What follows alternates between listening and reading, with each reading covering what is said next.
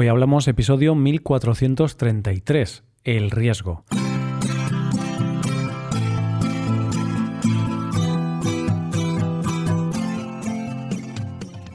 Bienvenido a Hoy Hablamos, el podcast diario para aprender español. Los viernes publicamos dos episodios. El episodio premium de hoy es algo diferente, ya que en esta ocasión yo no voy a participar. Hemos decidido probar algo nuevo y hoy es Rebe la que dirige el episodio premium. Hoy Rebe hablará con una amiga suya, con Lara. Para escuchar este episodio, hazte suscriptor premium en hoyhablamos.com. Ahora, en este episodio, Paco y yo hablamos sobre el riesgo. Veremos si nos gusta el riesgo o si tenemos aversión al riesgo. Y analizaremos nuestra relación con el riesgo. Hoy hablamos del riesgo. Hola Paco. Muy buenos días Roy, buenos días queridos oyentes. Eh, ¿Qué te cuentas? ¿Qué te cuentas hoy? Pues no me cuento mucho. Bueno, tengo que decirte Paco que estoy un poco... mm, no sé cómo describirlo. Estoy como triste o, o decepcionado. Mm, Enfadado más bien. Estoy enfadado. Hombre, no, no, no, eso no puede ser. Cuéntame, ¿qué, qué te ha pasado? Cuéntame tu drama. Pues estoy enfadado, Paco, y te cuento, te cuento. Estoy enfadado porque recibí un email de, de, mi seguro del coche, del seguro del coche, y me avisaban de que se iba a renovar dentro de unos días. Ok, todo bien. Pero me dicen que me suben el precio. Bueno, eh, vivimos en estos tiempos, ya sabes, inflación, las cosas están más caras. Sí, sí, pero, pero claro, lo que me enfada es que no he tenido ningún accidente. Entonces, claro, yo pensaba, joder, una empresa de seguros, a los clientes que tienen accidentes les suben el precio, pero a los clientes que no tienen accidentes se lo bajan o al menos se lo mantienen, ¿no? Porque, ¿qué pasa? Que ahora, ahora soy un riesgo mayor. Dicen, este tío lleva mucho tiempo sin tener ningún accidente, seguro que está tramando algo gordo, algo grande, seguro que va a tener un super accidente, vamos a subirle la prima del seguro. parece que esta compañía de seguros no se fía de ti. No se fía de ti porque a lo mejor, eh, como te estás haciendo mayor, pues piensan que estás perdiendo facultades, que tienes una visión peor, que, que tienes unas, unas facultades peores. Puede ser, o a lo mejor me, ha visto algún trabajador de esta empresa, de esta empresa de seguros, me ha visto conduciendo, ha anotado la matrícula y ha dicho, ostras, que este es cliente nuestro, tenemos que subirle la prima. Este tío va muy loco con el coche, conduce de forma muy loca. Roy, pero cuando dices prima, ¿a qué te refieres? ¿A tu prima Estefanía? ¿A tu prima María? ¿A qué prima te refieres? Oye, está bien, porque esa es una palabra que puede confundir. Esto es interesante porque prima sí que, bueno, cuando más la usamos nos referimos a el hijo, bueno, la hija de, de tu tío, tu prima, pero también podemos usarlo para referirnos al precio que pagas por un seguro, pero esto es específico del seguro. No digo la prima que pago por las manzanas, no, ¿vale? Por las manzanas pagas un precio, pagas un dinero, pero cuando hablamos de seguros, en lugar de decir el precio del seguro, puedo decir la prima del seguro. Es una forma muy concreta de, de referirme al precio del seguro. Y muchas veces también hablamos de primas cuando hablamos de una cantidad extra que, por ejemplo, puedes recibir en el trabajo por buen rendimiento o porque has hecho unas ventas mayores ese mm. mes. Entonces, como esa, esa cantidad extra. Sí, y entonces tenemos varios significados de esta palabra, ¿vale? Bien, Paco, pues eso, que estoy enfadado. Entonces estoy pensando, ahora conduzco de forma más arriesgada, quizá soy un, soy un riesgo mayor para el, para el seguro, ¿no? Porque si me cobran más es que soy un mayor riesgo, porque los seguros cobran más a los conductores que más riesgo eh, tienen de tener un accidente. Entonces, eh, Roy, ¿qué vas a hacer ahora? ¿Te vas a dar de baja del seguro? Lo que pasa es que si te das de baja vas a ser un riesgo en la carretera. y es un delito, realmente, ir sin seguro en el coche. ¿Qué va? Eh, ya he llamado al seguro, he cancelado el seguro y voy a, voy a cambiarme de compañía, voy a ir a una compañía que, sea más barata. Pero bueno, Paco, qué bien que hemos empezado hablando de esto porque eh, vamos a hablar del riesgo. Hoy vamos a hablar del riesgo y yo ahora soy un conductor que supone un mayor riesgo para las compañías aseguradoras, por eso me cobran más. Y vamos a hablar de esto, el riesgo. Bueno, qué emoción. Eh, me encanta hablar del riesgo. Estoy aquí con, con la adrenalina a tope. Me encanta este tema, el riesgo. Es un tema tan, tan general, pero tan importante y tan del día a día. Porque cada momento corremos riesgos, asumimos riesgos, en cada momento, en cada segundo, Paco. Ahora, por ejemplo, ¿qué riesgo eh, tenemos por aquí cerca? No sé, que, que, que se nos caiga el tejado encima. Vale, sí, se te puede caer el tejado encima, ciertamente. Ese es un riesgo. Segundo, estás vivo, ¿verdad?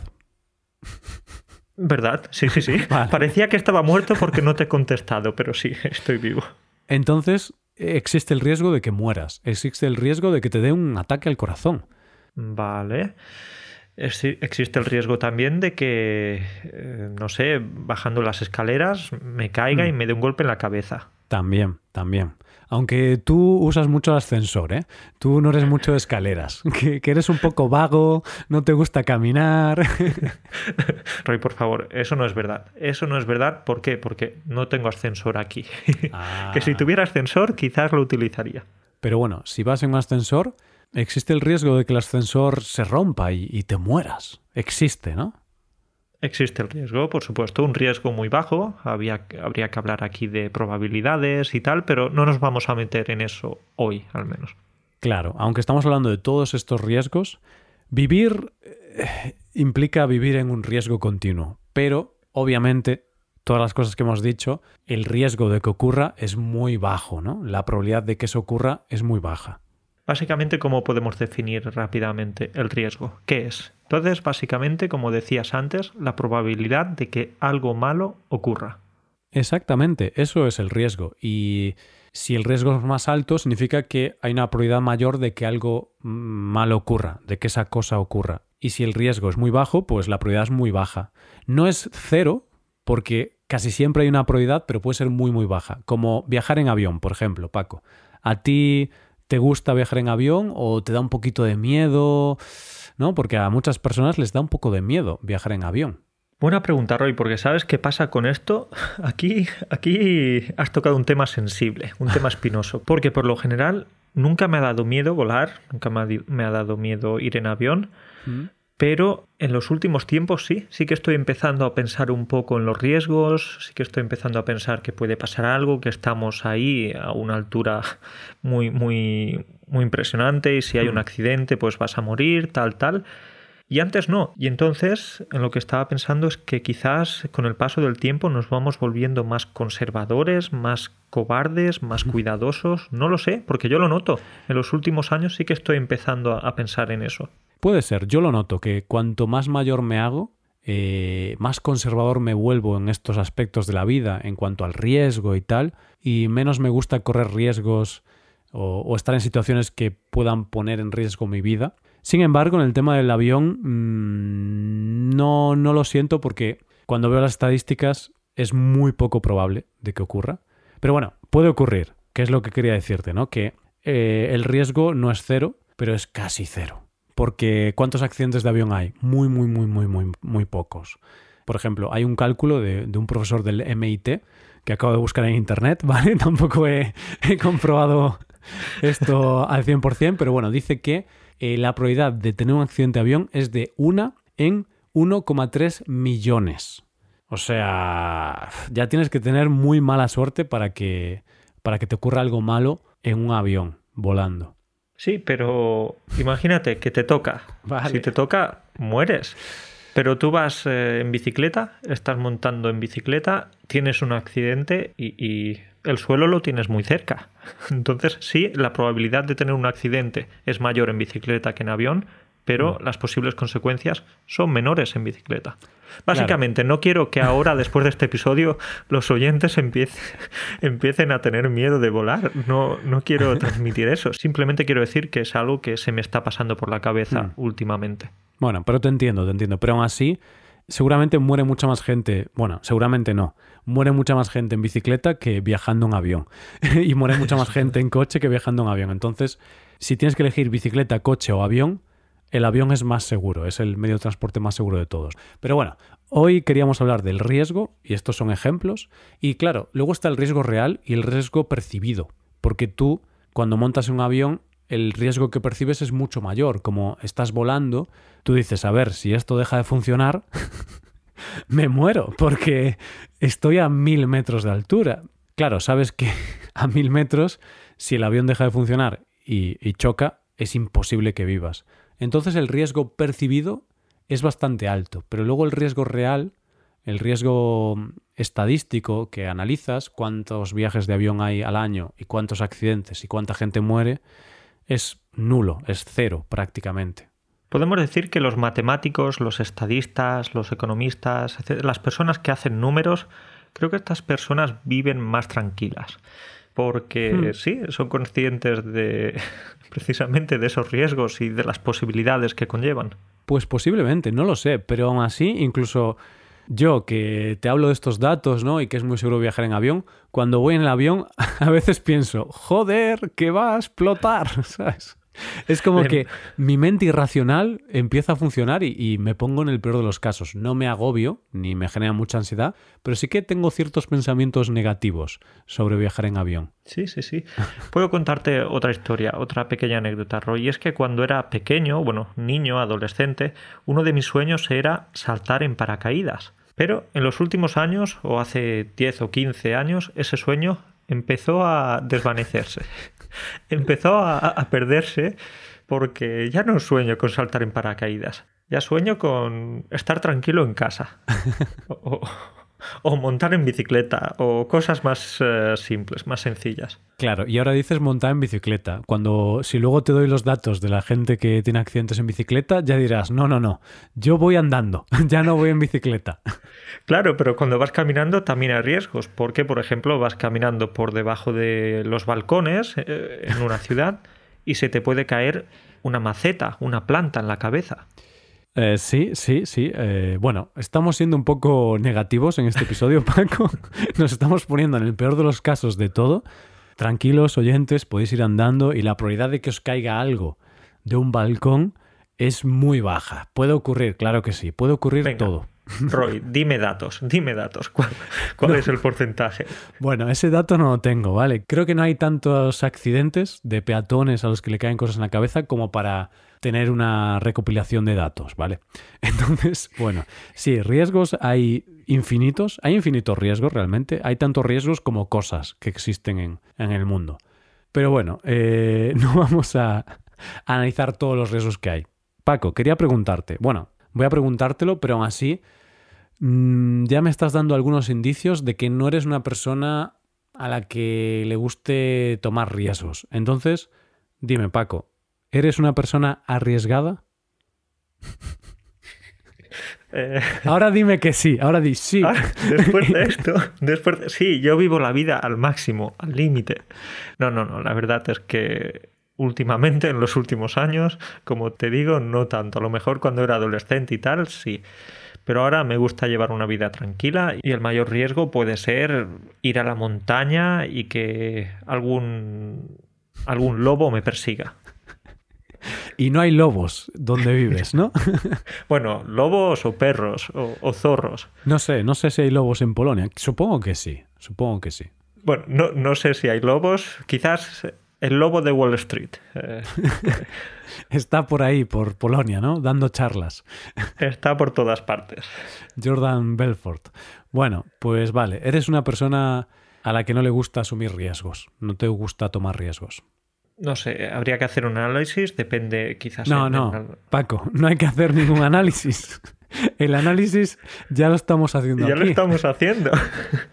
ya me has preguntado. Bueno, pues eh, Ahora no, ahora no, pero si me preguntas hace 15 años sí me gustaban los riesgos. Pero Roy, ¿a ti? ¿A ti te gustan más los riesgos? Yo creo que tampoco.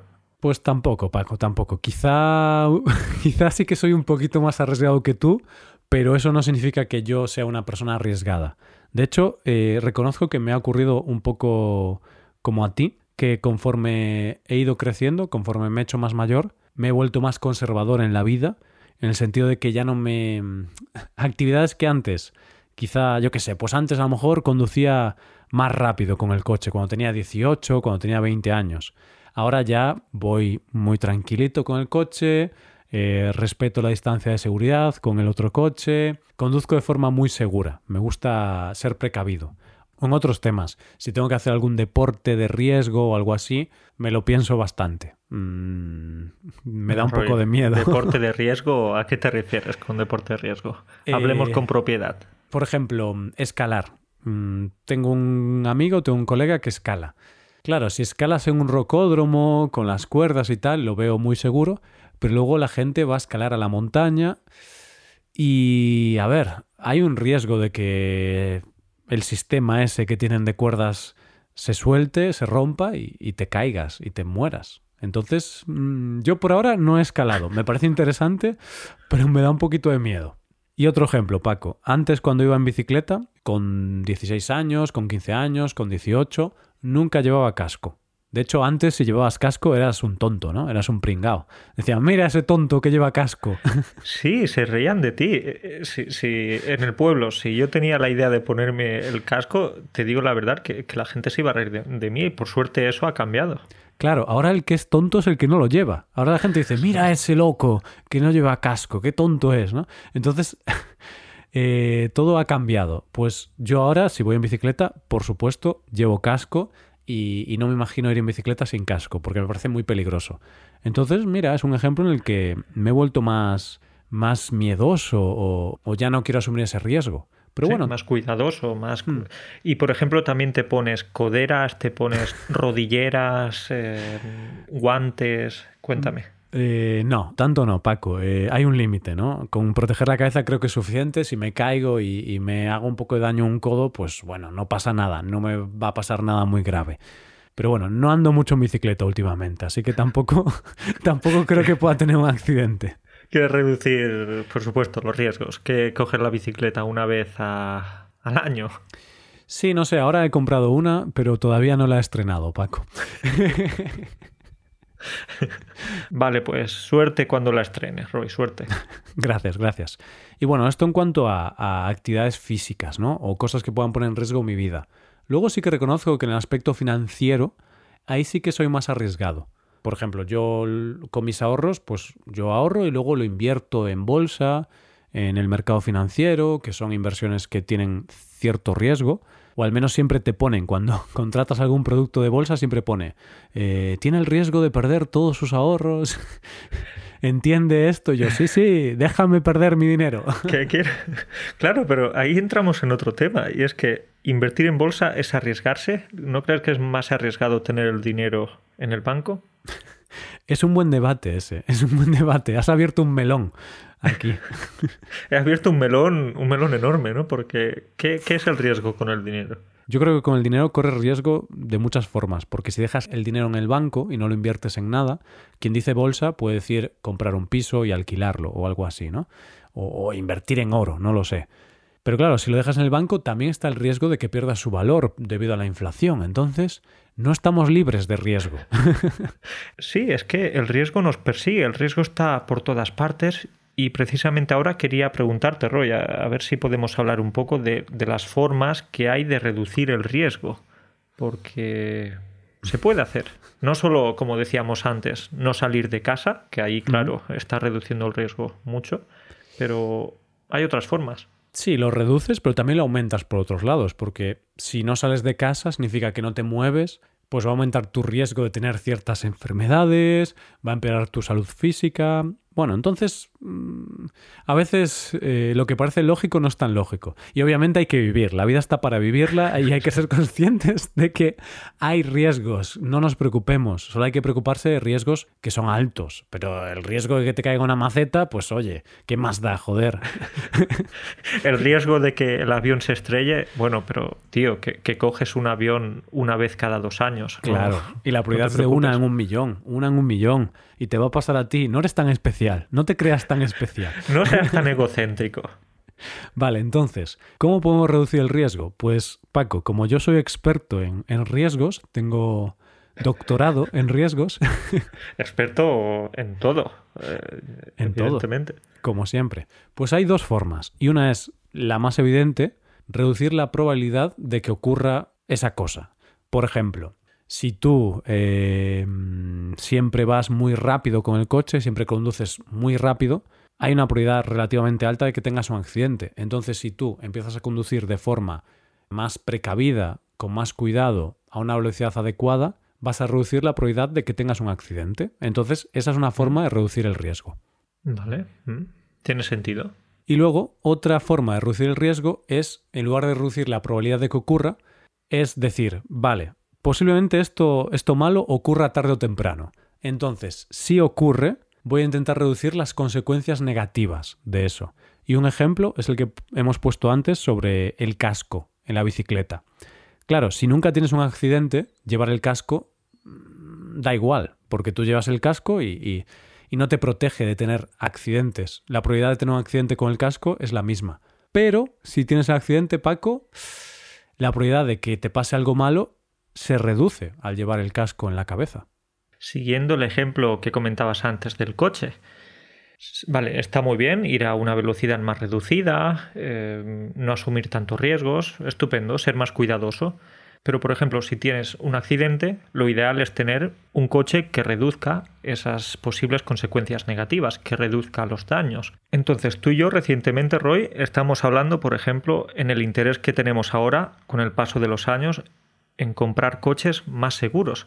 Antes, con 20 años, bueno, no importa, este coche es mm. barato, este coche, pero ahora con 30 años lo que nos interesa es eh, la seguridad. Sí, y con 50 compraremos un tanque. Porque a este ritmo, Paco, si con 20 tenemos un coche muy peligroso, con 30 ya compramos un coche súper seguro, con 50 tenemos que ir en un tanque o en el coche del presidente, algo así. Increíble. ¿Y con 70 a qué? No sé, con 70 ya eh, nos meteremos en un búnker y nos, quedaremos ahí protegidos. Pero es cierto, Paco. Yo, por ejemplo, ahora, a la hora de comprar un coche, eh, aunque sea un coche de segunda mano, un coche que tenga muchos años. Por ejemplo, recientemente compré un coche del año 2001 así, pero antes de comprarlo comprobé qué puntuación había tenido en el test Euro NCAP, que es un test que se hace en Europa eh, que lo que hacen es que cogen el coche y, le meten unas hostias. Literalmente. Lo estrellan contra un muro, contra una pared. Así es, lo estrellan contra un muro, eh, le dan un golpe con, con, un aparato enorme de, de, acero. Lo que hacen es que simulan accidentes y luego comprueban cómo quedó el coche. También luego le dan una puntuación según, el, según las cosas de seguridad que tenga y le dan una puntuación por, por, cómo quedó el coche en general y el peligro que puede suponer ese coche para, para, las personas que van dentro del coche y también para los peatones. Hay una pequeña categoría para si atropellas a un peatón, cómo queda el peatón. Porque dependiendo del coche, eh, es si algún día te van a atropellar, Paco, depende del coche. Hay coches en los que no sufres tanto como en otros. Es curioso. Sí, sí, es curioso, pues ya sabes, eh, dime cuál es la marca más segura o vamos a verlo ahora y, cuando vea que un coche me va, a atropellar, si me gusta ese coche, me dejo atropellar. Si no me gusta, si no parece seguro, no me dejo atropellar. Claro. Imagínate que vienen dos coches a alta velocidad hacia ti. Al menos acuérdate, vale, ¿cuál era el que tenía una, buena nota en el test EuronCap? Pues te tiras hacia ese lado, ¿vale? Bueno, es un consejo, ahora parece una tontería, pero en el futuro quizás podrá salvarme la vida. Quizás sí, quizás sí.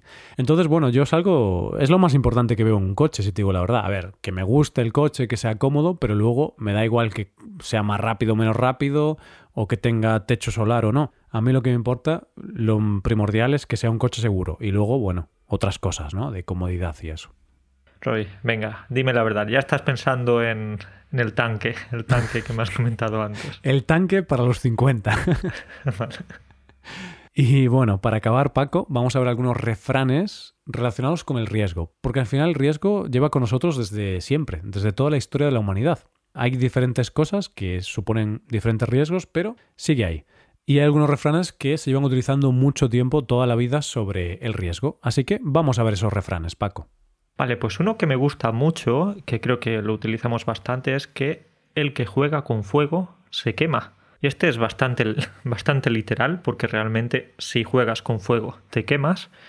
Y es así, ¿no, Roy? Sí, por ejemplo, claro, el ejemplo más literal sería si tú estás jugando con algo que tiene fuego, yo qué sé, con una antorcha y estás haciendo malabares con una antorcha y te quemas. Bueno, pues es normal. Le dices, oye, el que juega con fuego se quema. Y, te digo, gracias, es cierto. Estoy jugando con fuego y me he quemado, se me ha caído la antorcha en la mano.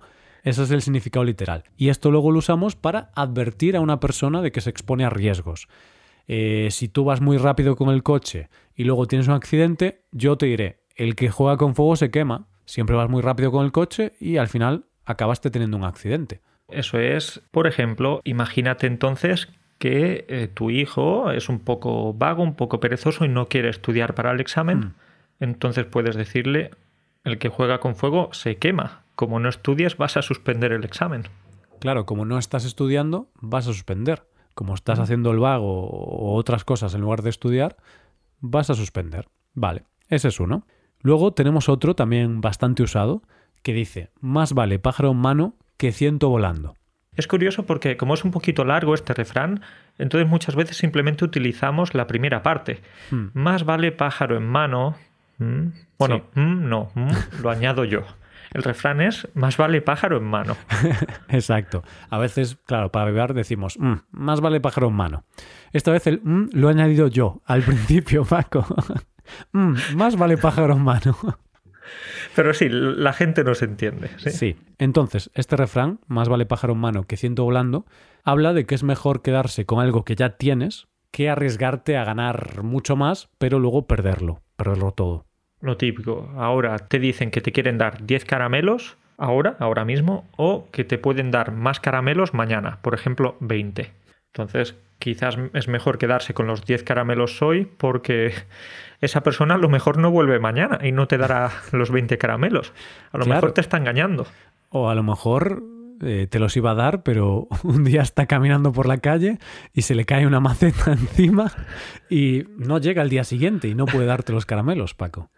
Entonces los caramelos mejor el mismo día. Este es un debate interesante, que a veces dicen, ¿qué prefieres? Eh, ¿100.000 euros ahora o un millón de euros dentro de 10 años. Y es difícil, porque ¿quién te garantiza a ti que te van a dar el millón de euros dentro de 10 años? Que será mejor tener un millón de euros dentro de 10 años, porque es mucho más dinero. Pero, ¿lo vas a tener o no? ¿Quién me lo garantiza? Exacto. Ahí quizás, por supuesto, como todo, depende. Depende de las mm. circunstancias, depende de tus necesidades en ese momento. Si necesitas 100.000 euros, oye, ¿quién no necesita 100.000 euros? Claro, claro. Y luego también, a ver, esto es un dilema que que no suele ocurrir. No suele venir Bill Gates a tu casa y decirte, hola, te doy 100.000 euros ahora o un millón dentro de 10 años. bueno, eh, me ha gustado cómo has imitado el acento de Bill Gates. Eh, mm, no, sé si, si, él habla español o no. Quizás algún día podemos invitarlo al podcast. Quizá hablaría así, ¿no? Con un acento americano. Bueno, eh, entonces, este es un refrán que hace referencia a las ventajas o las bondades de no arriesgarse. Pero Paco, vamos a acabar con un refrán que dice lo contrario. ¿Cómo dice ese refrán? Quien no arriesga, no gana. Quien no arriesga, no gana. Bueno, solo es una vez. Lo he repetido, ya sabes, por el tema de, mm. que quien no arriesga, no gana. Entonces, eh, básicamente nos dice que si, que si quieres ganar, tienes que asumir algunos riesgos. No, no puedes eh, ganar sin hacerlo. Claro, entonces para ganar hay que asumir riesgos. Y si no arriesgas, no vas a ganar. Y esto, este refrán, es como el contrario al anterior. El anterior dice que es mejor quedarte con lo que tienes que arriesgarte a ganar más porque puedes perderlo todo. Y este dice que no, que no, que tienes que arriesgar porque si no arriesgas no vas a ganar nada, te vas a quedar como estás toda tu vida. Volviendo al ejemplo de los caramelos, de los 10 caramelos hoy o los 20 caramelos mañana. Bueno, pues eh, quizás prefieres 20 caramelos, pues arriesgate, espera 24 horas porque mañana vas a tener el doble. Eso es, y dejamos aquí el episodio, Paco. Me gustaría que los oyentes, Paco, nos dejasen un comentario con algún riesgo que tomaron o que asumieron en su vida y que también nos cuenten si les gusta tomar riesgos o no, si son muy conservadores o si son más arriesgados. Vamos a, escuchar esas opiniones o esas vivencias de los oyentes. ¿Sois arriesgados o no? Contadnos vuestras temeridades. Eso es vuestras locuras, como elegir una camiseta verde en lugar de una camiseta roja o algo así. Pero sí, ya la gente sabe que nos encanta comentar los episodios de, o comentar los comentarios precisamente de los episodios. Entonces, a ver si, si hacemos un episodio de esto. Venga, pues ahí queda esa sugerencia y dejamos aquí el episodio, Paco. Un placer, como siempre, hablar contigo asumir el riesgo de volverme loco cada día que hablo contigo. cada día estoy más cerca de la locura. el riesgo no es el tuyo, el riesgo es de los oyentes, porque soportarnos durante 30 minutos o un poquito más, cuidado, qué paciencia. Sí, tiene que ser. Eso sí que es una actividad de riesgo. Eso sí que es peligroso. bueno, Paco, un placer como siempre y hablamos la semana que viene. Venga, hasta pronto. Un abrazo para todos. Chao, chao.